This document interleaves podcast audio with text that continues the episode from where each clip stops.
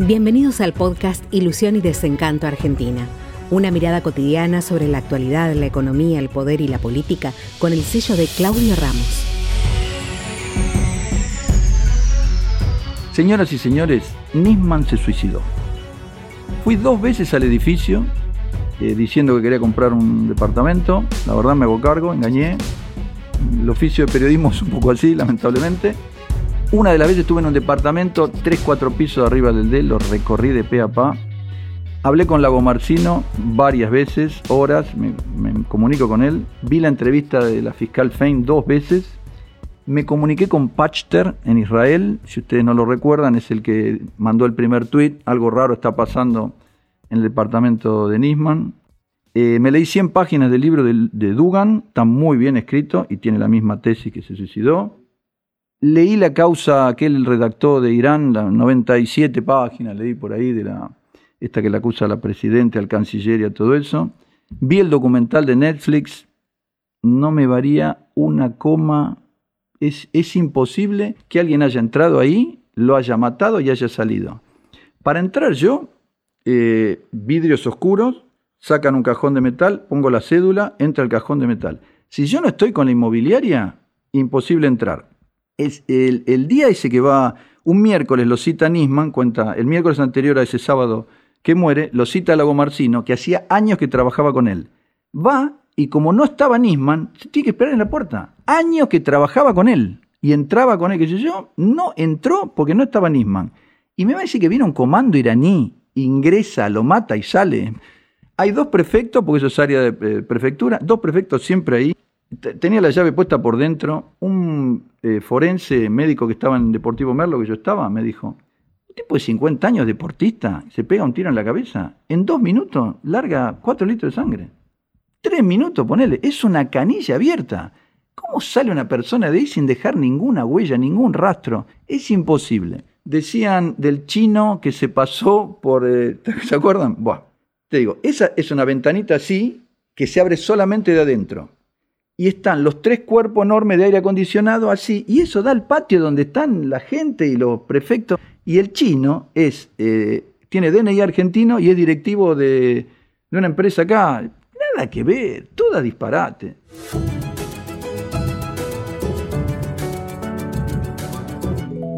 Lo que se dijo es que las cámaras de seguridad no funcionaban.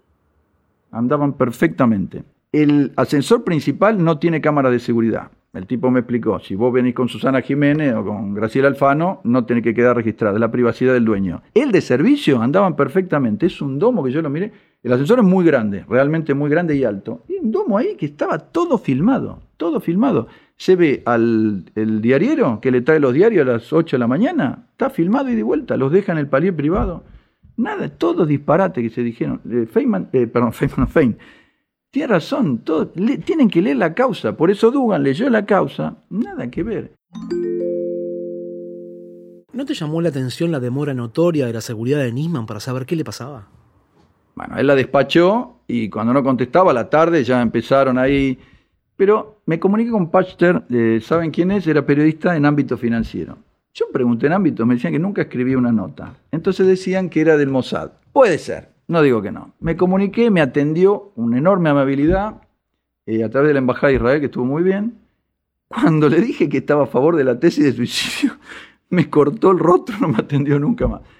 Porque, a ver, la guardia llama al, al SAME. Cuando viene el SAME, la madre dice, no, no, no, ambulancia de la obra social de mi hijo, la medicina prepaga de mi hijo. Se ve que algún enfermero del SAME que lo conocía, puede ser judío, puede ser amigo, no sé, le mandó, che, pasa algo en el... Nada más. De eso hizo eh, harina, leudante, una historia... Eh, nada que ver, nada que ver. No, aprovecharon para borrar la huella. ¿Qué huella van a borrar? Tardaron en entrar, no podían abrir ni con un cerrajero. No, no, no, le digo, es absolutamente imposible. Yo lo conocí a Nisman, eh, a la mujer también, la verdad, me cambió mucho la opinión. Tener una cuenta de 600 y pico de mil dólares sin declarar, un fiscal del Estado, me parece intolerable. Era maniático de las mujeres, no, era un deportista de las mujeres era. chica de 25 años, dice que iba en el exterior, sacaba una fotito, un vestido y se lo mandaba, ¿te gusta? Te lo compro. Todos los miércoles iba de parranda con las chicas, está fotografiado, las modelitos. ¿Querés ir a Estados Unidos? Te consigo visa. La verdad, tipo que tiene hija de 15 años, la verdad me cambió mucho la opinión. No se olviden que todo eso lo pagamos nosotros. 10 años en la causa mía. ¿Qué avanzó? Nada. ¿Y por qué pensás entonces que lo de Nisman fue un suicidio? Tema complicado. A mí me parece que. Discúlpame, le sacaban más parte del sueldo a Lago Marcino. Pero ¿qué es tan roñoso? Lago Marcino es transparente. ¿Ustedes lo conocen? Transparente. Año con una tobillera. ¿Qué dice Lago Marcino? Vamos a juicio. Dale, vamos a juicio. No lo quieren hacer, porque no, no tienen nada. ¿Qué hace Arroyo Salgado? Trata de forzar el, horario de muerte para que esté el Lago Marcino. Imposible, pues entre, las 9 y las 10 de la mañana se suicidó. Claramente era de día porque estaban todas las luces apagadas, salvo la del baño donde... Pero usted sabe lo que mide el departamento. El departamento es chico, el baño chiquitito así, yo vi uno igual, nada que ver. Por lo que contás, estás hablando de un tipo que le gustaba la plata, le gustaban las mujeres, le gustaba presumir de su posición en la justicia y los contactos que tenía. ¿Por qué pensás que tomaría una decisión tan drástica? Sí, pero él tenía que defender una acusación de traición a la patria, a la Presidenta de la Nación, al canciller y a dos, tres miembros de la comunidad que yo, ante el Congreso, filmado, porque me parece que la movida que hizo Aníbal Fernández la verdad estuvo muy bien. Dijo, listo, venga, lo filmamos, lo, transmitimos en directo. Ahí me parece que el tipo se asustó porque tenía un ego a prueba de balas, eh, le encantó decir, no, eh, yo los invito, lean la, la, causa, mire que yo con la sucesión de mi padre he leído tonelada de expediente. Es impecable como él, impecable, negrita, destacado, puntito. Yo no vi 97 páginas, pero de ahí a que te den traición a la patria, señores, eso, eso lo aprobó el Congreso. Hay que procesar diputados, senadores, qué sé yo. Y segundo, nunca entró en rigor. Era petróleo por comida. Lo que querían los tipos, que le saquen la, persecución internacional. Cuando dijo, no, mira, eso es del juez, no es nuestro, no rigió nunca. Irán no le dio ni cinco ni la hora. Entonces vas a condenar traición a la patria. Eso no iba a ningún lado. No iba a ningún lado. No, no, con eso no pasaba nada. No se olviden, Israel, súper pendiente. La, la, colectividad judía en Estados Unidos, súper pendiente. Francia tiene millones de... Y el tipo iba a ir a lanzar una cosa que nada que ver, porque no es eso de la AMIA ni la embajada, causa que son hermanas, porque yo leí la, investigación de Galeano es excelente. Me dijo que la usan para dar clases internacionales, qué sé yo. Es lo mismo. El que puso la, bomba en la embajada, puso la bomba en la AMIA, es el Hezbollah como brazo promovido por Irán, está clarísimo. Pero el otro, que es inmoral seguro, hacer un pacto, eh, Timerman siendo judío, hacer un pacto con Irán, la verdad me parece una inmundicia. Pero traiciona a la patria. Bueno, en definitiva, como dijo Carlos Pani, es un acto político, porque pasó por el Congreso, fue aprobado por las cámaras y debería ser juzgado también por la misma política. ¿Ustedes leyeron a Caballo el, domingo en La Nación? El tipo dice, ¿qué le diría a la oposición? Que no hagan más denuncia. Pero esta mm, señora Carrió se levanta a la mañana, ¿a quién denuncio? Denunció a Alberto Fernández por envenenamiento a la, población por la vacuna de, Rusia. Un delirio. Están todo el día denunciando. Ahora, van a la, Bullrich con el Waldo Wolf. Van a la televisión y dicen, no, pues, ¿van a hacer la denuncia? Sí, sí, sí, ya estamos. Todos quieren que hagan denuncia, mi amor. Se, tiene que manejar políticamente. La denuncia, Vicky Donda emplea a la doméstica en negro en la... Hacen una denuncia. El juez dijo, indignación no significa delito. Que cause indignación lo entiendo, pero tiene que constituir un delito para que haya un enseguida denuncian todo. No, totalmente de acuerdo con Pañi, tienen que hacerlo políticamente. Yo le digo, yo revisé todo, escuché, miré, es imposible. Miró dos sitios, qué pasa más allá de la muerte, y no me acuerdo qué otro, y chao, se pegó un tiro. Ahí es, imposible que haya entrado alguien. Mire, yo le pregunté a la Marcino, le digo, dígame, él contó en televisión que fueron a Chile juntos. Le digo, dígame, ¿fueron con custodia? No, él y yo solos. Le digo, ¿y Europa? Cuando viene peleado con la mujer, ¿se acuerdan de ese último? No, iba solo. ¿Se acuerdan la filmación que le hace la CID en Ezeiza? Está solo, esperando la valija para agarrarla.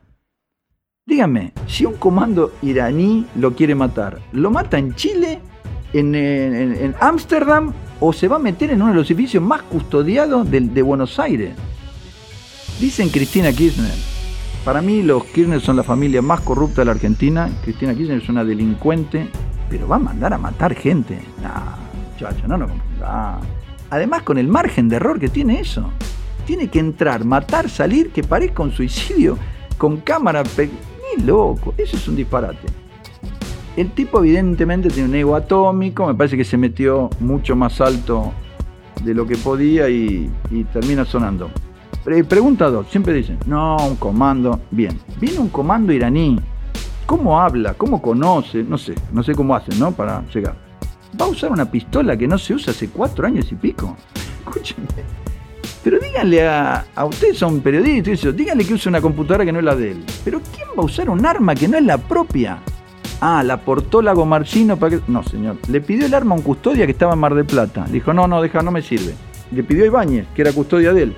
Pues no, doctor, para eso estamos nosotros. Si usted llega a usar un arma en un caso atentado, va a morir cualquiera menos el delincuente. Claro, no es fácil. La gente cree que las películas de Hollywood. No es fácil usar un arma en una situación de nervios. Y el, al tercero que le pidió, este pobre ingenuo, que dijo, mirá, yo tengo una que hace cuatro años y pico no se dispara, fue y se la llevó. Está clarísimo que se fue, que es una de las víctimas. Yo le dije, dicen que usted tiene una cuenta en el exterior, ¿por qué ganó? Él participó con los eh, comando iraní. ¿Y qué ganó? El comando iraní no existe y él está con tobillera.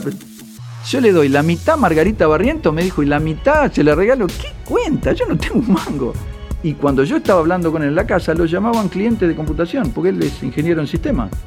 Pero qué va, todo me parece, es un disparate.